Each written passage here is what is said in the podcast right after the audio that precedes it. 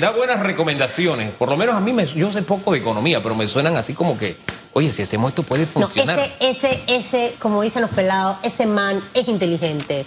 El señor que aparece en pantalla en este momento, el joven señor. Ay, te hice reír. Ya mostró su código QR. Buen día, bienvenido. Ay, Carlos. contento y agradecido siempre por compartir estas mañanas que son eh, llenas de docencia y de cariño hacia la teleaudiencia y radioaudiencia. Así que gracias, Hugo. Gracias, Mira, sabes que ayer conversábamos con el viceministro eh, Tejada. Yo le hice la recomendación de que te llamaran. No sé si te llamó, te llamó o no te llamó, solo mueve la cabeza. no, ok. Eh, Él dijo lo voy a llamar, pero no dijo cuándo. Eh, sí, pero o que, iba a, a, darle información, porque tienes muchas ideas. Se acaba la flexibilización hoy, today. Hoy. Estuviste conmigo hace dos semanas en un programa especial hablando específicamente de esto. Y la, buena noticia que en ese momento hablamos era que aunque la ley dijera que hasta hoy los bancos iban a continuar con ese plan de flexibilización, eso realmente va a ser una realidad. Y, cómo puede manejarse para que la, audiencia que nos ve y nos escucha se pueda también orientar, Carlos. Muy buenos días nuevamente y en efecto, eh, hoy es un día crítico, un día pivotal pero también un día yo creo que nos tiene que empujar en una dirección de cambios que sean más sostenibles en el tiempo. Sabíamos que una flexibilización o que un esfuerzo de alivio monetario, financiero, que estuviese pues vinculado a la operación cotidiana de un banco era insostenible. Eso lo sabíamos desde hace 12 meses cuando empezamos a hablar de los mismos. La intervención estatal ayudó. No soy amigo de ellas, pero en esta instancia era quizás necesaria para poner la presión prudente. Sin embargo, las vidas de miles de panameños que siguen con contratos suspendidos y que deberían reactivarse hacia el primero de noviembre no cambia de hoy a mañana. Lamentablemente no van a generar ingresos, sus familias siguen batallando para llevar sustento diario a sus mesas y los bancos están allí ávidos para entonces conversar y restablecer algún tipo de patrón entendedor de la situación que está viviendo cada familia. Es importante aproximarse a los bancos, lo hemos dicho en reiterativas ocasiones. Sin embargo, ahora también viene un componente de qué va a hacer el Estado qué acciones concretas dentro de un plan que a veces aparentemente es inexistente pueden darse para que esas personas retomen el sendero de la creación de valor en sus vidas y puedan cumplir con estas obligaciones. Hago la salvedad también de que las obligaciones de los últimos 12 meses o 16 meses o el tiempo que haya sido eh, de moratoria o de alivio eh, eh, bancario, no es que la deuda desapareció, la deuda está allí, la deuda aumentó seguramente por el tema de eh, intereses y cuando usted se asoma a esa ventanilla a pagar, no espere ver una exoneración o algún tipo de, de, borre o eliminación de obligaciones, va a estar allí. Entonces, la situación es crítica, sin embargo, al no cambiar hoy a mañana la vida de mucha gente, los bancos tienen la disposición y la disponibilidad de entender, de escuchar. De nuevo, yo creo que aquí tiene que mezclarse, hace poco eh, leí el manifiesto de, de un banquero reconocido, no panameño, eh, eh, pero con presencia quizás en la región que dijo categóricamente que este es un negocio de personas para personas. Y, puede sonar algo muy básico y quizás hasta cliché, pero aquí aplica en efecto. Si le imprimimos un componente de humanización a la ecuación bancaria, estoy seguro que va a haber acuerdos, entendimientos y demás. Hay situaciones, de nuevo, que van a ser insostenibles, hay situaciones que van a ser complejas, hay personas que van a perder sus trabajos, en mi cálculo estamos hablando de miles, no de cientos, de miles, especialmente al primero de noviembre, porque las empresas no están en posición, lamentablemente, de reactivar a toda la fuerza laboral. Siento que la, la disposición, la disponibilidad por conversar se impone sin necesariamente la intervención del Estado en esta coyuntura, y ahí es donde, donde de verdad va a salir a relucir el tesón del panameño y el deseo del banquero por escuchar, por implementar soluciones en el corto y mediano plazo. Siento de nuevo que hay espacio todavía para la conversación y para el diálogo. Hay una canción, creo que es del señor Arjona, que dice que el amor, el amor se enfría en los juzgados, ¿no? Y a veces uno siente que en los bancos también, como que no hay amor. Cito la canción y el verso porque usted habla de humanizar. ¿Cómo? ¿Cómo humanizar esa relación? cómo sensibilizar esa relación, cómo trasladar eso a la realidad de aquella persona que, bueno, perdió el trabajo, no tiene trabajo en este momento y no tiene opción de trabajo en este momento, porque los hay. ¿Cómo trasladamos esa humanización a ese sector? Sí, yo enteramente de acuerdo, Hugo. estamos quizás un poco contra el tiempo para implementar acciones más, más duras y más drásticas. Sin embargo, quizás empieza por un esfuerzo institucional, por un esfuerzo de la Asociación Bancaria de Bancos de Panamá, la misma Superintendencia de Bancos de la República de Panamá. Si el ente regulador puede, desde una perspectiva de también entender la situación de los bancos, porque hay que ver la parte del pago, por supuesto, que es la que nos atañe hoy, último día del alivio financiero. Pero ¿qué pasa también con la responsabilidad para los cuentavientes y depositohabientes? Las personas que empujan realmente el crecimiento de la banca son unas personas que con confianza, con, con entera eh, eh, responsabilidad o descansando la misma en directores, directivos y altos ejecutivos de bancos, depositan sus ahorros, sus dineros, su, su, deseo de crecer, sus planes y sueños en las manos de estas personas. Entonces yo creo que el ente regulador tiene un rol eh, diferente que jugar, entendiendo a los bancos, entendiendo que los bancos deben ser tratados con mayor flexibilidad, no castigarlos. De nuevo, porque es que el castigo que pueda venir o el llamado de atención del ente regulador se va a trasladar entonces al consumidor porque no le va a quedar otra alternativa al banco de actuar de manera más agresiva. Recordemos mucho, por favor, que los bancos actúan también en base a regulaciones, a limitaciones de capital, a limitaciones técnicas y, algunas veces eh, eh, tocan el tema de reservas de manera eh, un poco más agresiva. Humanizar la banca no es sencillo, no es fácil.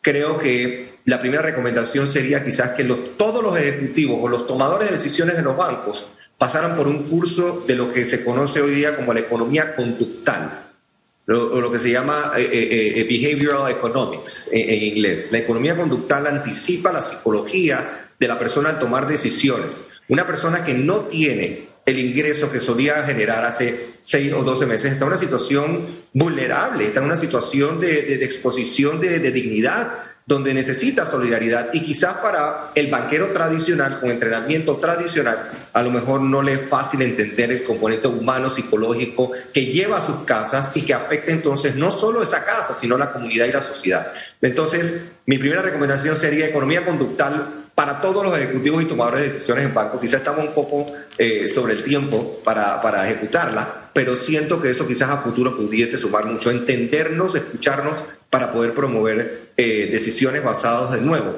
en humanización, en entendimiento y, y, con la capacidad de nuevo. Estos son negocios, son negocios y su razón de existir es generar a lo mejor algo de beneficio para sus accionistas. Sin embargo, la famosa eh, mano invisible, que sé que Hugo Famanía es amigo de ella, la que hace que las cosas a veces ocurran con eh, eh, algo de magia, producto de alguna intención o de una elaboración, una solución que se está llevando a cabo sin darnos cuenta, en ese deseo quizás por generar ganancias un banco, generamos empleo, por ejemplo, generamos tranquilidad y responsabilidad social empresarial, quizás esa mano invisible tiene que ser empujada y tiene que ser ayudada por algo más visible, algo más concreto. Y en esta instancia yo creo que es la conducta humana. Así que ojalá que vayamos en ese camino. ¿Y crees que eso pueda ser real? O sea, eh, al final va a ser un poco quienes lo adopten, qué, qué bancos eh, trabajen en, en esa vía.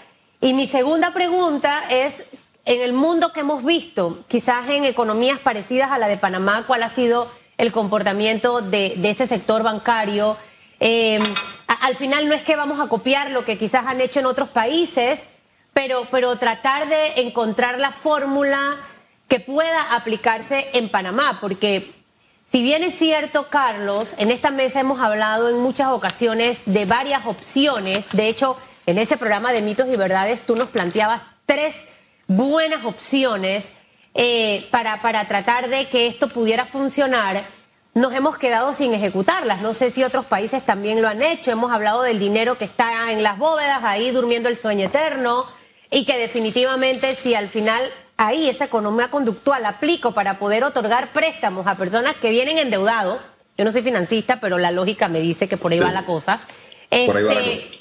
Eh, soy más flexible, no pongo tantas trabas eh, eh, tiene que haber un compromiso, obviamente, del que va a solicitar el préstamo eh, para que eso pueda rendir y de esta forma la plata empieza a circular y, pienso yo que puede ser mejor. No, sé qué nos puedes comentar tú. Las dos cositas, ¿es real la economía conductual? Y dos, ¿qué está haciendo el resto del mundo cercano a Panamá?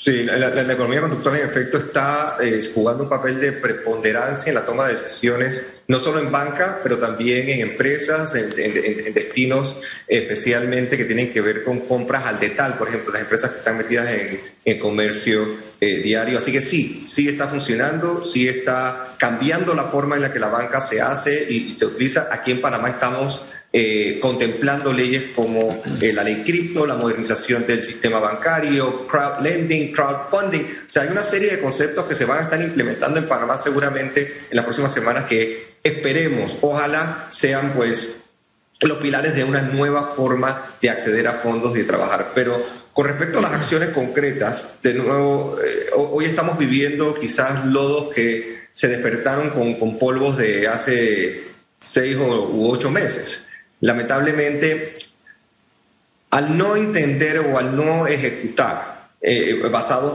eh, eh, en la preponderancia, en el poder que tiene la micro, pequeña y mediana empresa, era, era muy difícil de nuevo que el despertar económico pasara de la noche a la mañana de, algo pues totalmente somnoliente a algo realmente relevante. Entonces, todavía yo siento, renuevo, que alineando los esfuerzos del Estado, que no tiene que comprometer los fondos que están siendo destinados para el funcionamiento del Estado, sino a través de una garantía, que es un documento, es un papel, es una promesa de apoyar a la banca estatal y a la banca local, comercial, a que se anime a prestar en los próximos meses, producto del despertar, aunque sea lento, pero producto del despertar económico. Esa garantía a los bancos les funcionaría pero enormemente para poder entonces activarse, a animarse, a poder entonces evaluar la micro, la pequeña y la mediana empresa desde otra, desde otra perspectiva.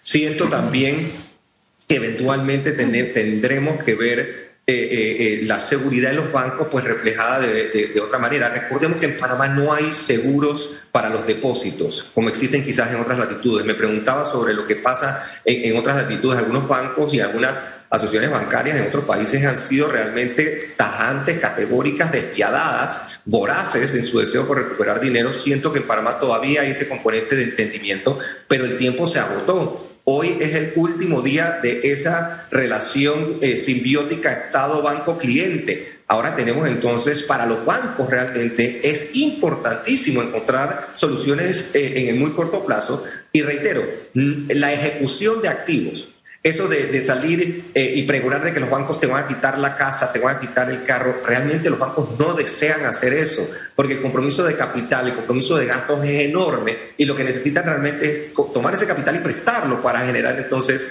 eh, eh, ganancias para sus accionistas, pero también empleomanía y otras cosas positivas. Así que contestando y aterrizando, creo que en los próximos días y en los próximos meses vamos a ver actitudes todavía sobrellevaderas de parte de los bancos y, no quiero juzgar a mis amigos y hermanos banqueros, pero, pero quizás no tanto en el espíritu de ayuda o de solidaridad, sino que a ellos mismos les conviene evitar entonces que vayan a la calle eh, eh, pues personas a, quizás quejarse o que vayan eh, las personas a lo mejor a ejecutar acciones que vayan en contra de, la, buena voluntad de, vivir en un país estable, de vivir en un país de nuevo que, que merece mucha más estabilidad. La estabilidad de las próximas semanas pasa por la capacidad de escucharnos. Y por más romántico, por más arjonesco que eso suene, el mes de octubre podría ser el, octubre rojo eh, eh, si no somos cuidadosos con algunas decisiones que tomemos.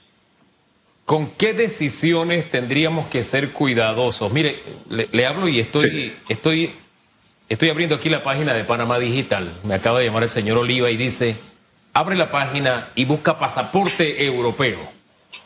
O sea, siempre la AIG, el señor Oliva, está buscando una forma de facilitar las cosas, de ser creativo.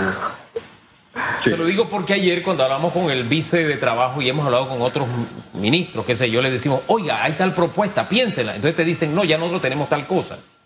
Ayer le decíamos, oiga, el señor Chapman propuso, no sé, un plan que durante un tiempo se contrate a los jóvenes, solamente pagan seguro social bajo ciertas normas específicas. Es que ya nosotros tenemos primer empleo.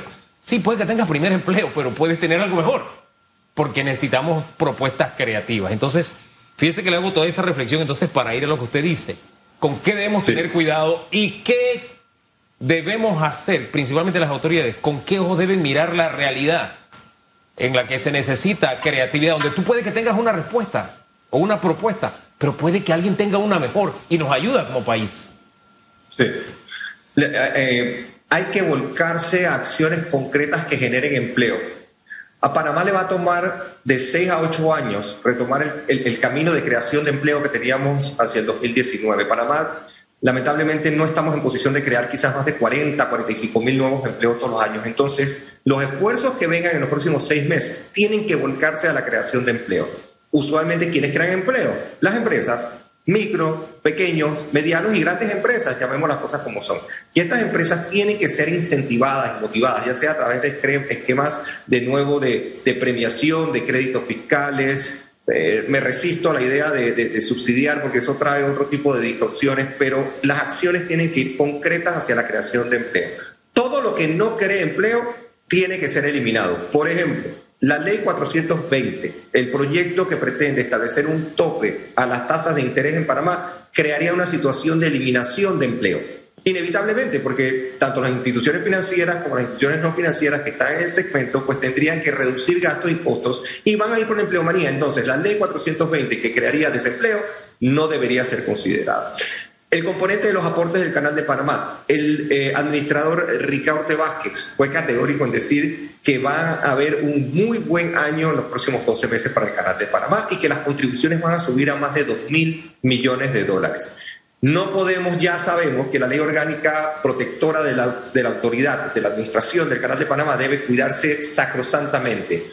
Pero, ¿qué tal si cambiamos entonces la ley de cómo se usan esos fondos cuando entran al Estado?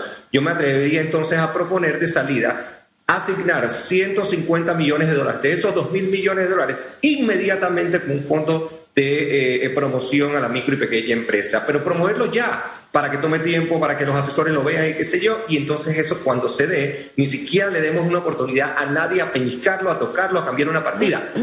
Entra directamente a través de la banca estatal, Banco Nacional y Caja de Ahorros. A propósito, y eso se crea entonces un esquema que no cumpla necesariamente con los, requisitos tradicionales de la banca. Van a ser flexibles, no vas a necesitar la estabilidad laboral de dos años, no vas a tener que, tener eh, estados financieros auditados, ni la declaración de renta, en fin, ponernos creativos para poder entonces promover ver este tipo de cosas. Entonces, la intervención de fondos que vengan directo del Canal de Panamá, el tema de cualquier esfuerzo que cree desempleo, leyes, iniciativas, que tenemos que promover empleo, empleomanía y encontrar la fórmula entonces que elimine de raíz cualquier esfuerzo eh, que no vaya en esa dirección. Y de nuevo, reconocer que hay cosas buenas pasando también dentro de todo este esquema que hubo y se usan porque a veces también la esperanza pues nos no, no, nos, gana, nos gana quizás el soñador, nos gana quizás, pero, pero no, hay, hay, temas concretos y les comparto uno rápidamente. El diputado Gabriel Silva está proponiendo una ley para que existan en Panamá finalmente reglamentadas las empresas tipo B. Lo que en otras latitudes, me preguntaba Susan Castillo, otras latitudes le llaman el B Corp y son negocios que están destinados a crear empleos que son negocios que están diseñados a crear impacto social y a hacer dinero. O sea, no estamos excluyendo, no son labores de beneficencia, no son organizaciones sin fines de lucro. Eso, ese proyecto de ley lo, eh, eh, lo han trabajado duramente diferentes actores eh, de, de, lo local, de la economía local. pudimos aportar bastante contenido, también ideas en ese sentido. Está en segundo debate. Entonces, concentrarnos en ese tipo de iniciativas, Hugo. Caer en la queja o caer en la compulsividad del día a día que nos agobia y que encontramos todo negativo. No, eh, nos volquemos a identificar las acciones concretas que crean empleo, eliminemos lo que no y concentrémonos en lo bueno. Si podemos encauzar, y acabo de dar tres ejemplos concretos, en acciones creíbles, ejecutables, este país va a salir adelante, especialmente porque los panameños y las panameñas somos gente buena, somos gente con tesón, somos gente con dignidad y vamos a salir juntos eh, robustecidos de todo esto. Oiga, seguimos en la lista negra, como le llaman, lista de exclusión de la Unión Europea, el tema tributario, talón de Aquiles, para seguir en esta lista. ¿Qué impacto tiene esto en las esperanzas de recuperación que estamos buscando, de reactivación económica? Sí, lamentablemente es un, es un impacto eh, nefasto. Y aquí de nuevo, aquí es muy fácil quizás criticar o caerle al portador del mensaje, al mensajero eh, que ahora mismo poseería la administración del presidente Cortizo. Pero hay que recordar que esto es un mal que viene de vieja data. Estos son 20, 25 años de esfuerzos que lamentablemente se han puesto en papel, pero no terminan de ejecutarse. Y reitero, eh, eh, tanto esta administración como la previa, incluso las anteriores, han tratado, han, han, propuesto acciones a lo mejor algunas más tibias, algunas más fogosas, pero nada va a cambiar, nada absolutamente va a cambiar, Hugo y Susan Elizabeth. Si no podemos castigar finalmente al corrupto, si seguimos esquivando con temas como la impunidad rampante que nos ahoga todos los días en todos los rubros, pues el tema de las listas grises, por más que lo veamos como un tema financiero, cae en la arena de nuevo de lo político, cae en la, arena de lo económico y cae en la arena de la administración propia de justicia. Los esfuerzos que se hacen, que son muchos, ¿ah? y hay que reconocerlo también en este foro, Cancillería, ministro de Relaciones Exteriores, ministra en este caso, eh, los ministerios de Comercio e Industrias, el MEF, eh, conozco a personas increíblemente capaces y dedicadas en estas instancias que están entregadas a la misión de que salgamos, pero es que no les acompaña la ejecutoria en justicia, es que no les acompaña... Estábamos hablando de reformas electorales. ¿Ustedes no creen, y la teleaudiencia y radioaudiencia, que la, que la forma tan repugnante en la que se maneja este tema de las reformas electorales nos afecta a nivel internacional? Pero por supuesto que sí. Es que no, no, no, son temas que se pueden manejar independientemente, como clústeres. Esto está concatenado. Y en esa concatenación, inevitablemente, vamos directo a una arena, a un despeñadero, a, una situación que, que, va a ser de nuevo eh, insalvable si no tomamos acciones mucho más concretas. Esa repugnación, e, ese, ese, ese repudio que estamos sintiendo hoy día todos los panameños, porque yo creo que no hay alguien que pueda decir que está cómodo con lo que está sucediendo. Se traslada también a la internacionalización de un problema que tiene otros ribetes, ribetes y otras aristas, pero si no somos capaces de lanzar esos mensajes de pulcritud, de limpieza, de honestidad, de integridad, desde el momento en que se conceptúan nuestras leyes, ¿cómo esperamos salir entonces de listas grises y negras cuando tenemos entonces el ojo público del mundo sobre Panamá, producto de esa incapacidad para poder administrar justicia de manera pulcra. Lamentablemente, Hugo, Susan, no veo eh, futuro en este sentido, por lo menos en el cercano. Claro, seguiremos en las listas y lo peor aún, la consecuencia, inversión extranjera directa, necesitamos 5 mil, 6 mil millones de dólares, lo hemos analizado una y otra vez en radiografía. Eso, eh, eh, esas son noticias que llegan no solo a los bolsillos, sino también al psiquis del inversionista. Ah, en Panamá se están manejando las cosas de manera opaca. Ese es el peor de los... Y va, diametralmente opuesto con la buena noticia de anunciar una marca país ayer con bobos y platillos. Y muy linda, por cierto, la campaña te, te, pone la piel de gallina, te eriza la piel de lo linda que es. Y del otro lado, lamentablemente, lo, lo oscuro, lo opaco, lo, lo, lo negro, que tiene que ver con la administración de eh, la cuestión electoral y la cuestión de justicia. No van de la mano esos dos mensajes. Estamos obviando la concatenación de un país que lo tiene todo para salir adelante y nos estamos encargando de que no sea así. Oiga, mándeme esta campaña. Esa será la de la reunión del martes. Esa fue la que lanzaron ayer. Esa sí, ayer, ayer sí, está, muy preciosa. Esa es la que trabajó el fondo de, de turismo. Promtour, Promtour, promoción turística. Esa fue la invitación que recibí luego de que el martes les dieron un par de rejazos ahí, entonces me mandaron la invitación como para que fuera a verla, pero definitivamente que a esta hora estoy trabajando y no pude ir. Dicho, pero mándemela, señor Araúz, para verla. La voy a ver. Vamos a hacérsela llegar, señora Susan. De verdad que sí, reitero, días importantes, octubre va a ser definitorio, pero estamos en recta final de, ya de fin de año, trimestre final, y, auguramos lo mejor para todos en el, 2022. Octubre hay que andar con cuidadito. Eh, por lo que usted decía, yo siempre le hago caso y ahora le escribo al vice para ver si le escribe. Eh, porque quiero que lo escuche, a ver si Nito lo escucha, lo invita a tomarse un café. Eh, Por lo menos. Una jarra grande para que, para que una hora ahí, ¿no? Y le dé un par de ideas y de, y de. Al final es construir Panamá, que es lo que queremos. Construir, construir. Señor Araúz, goodbye.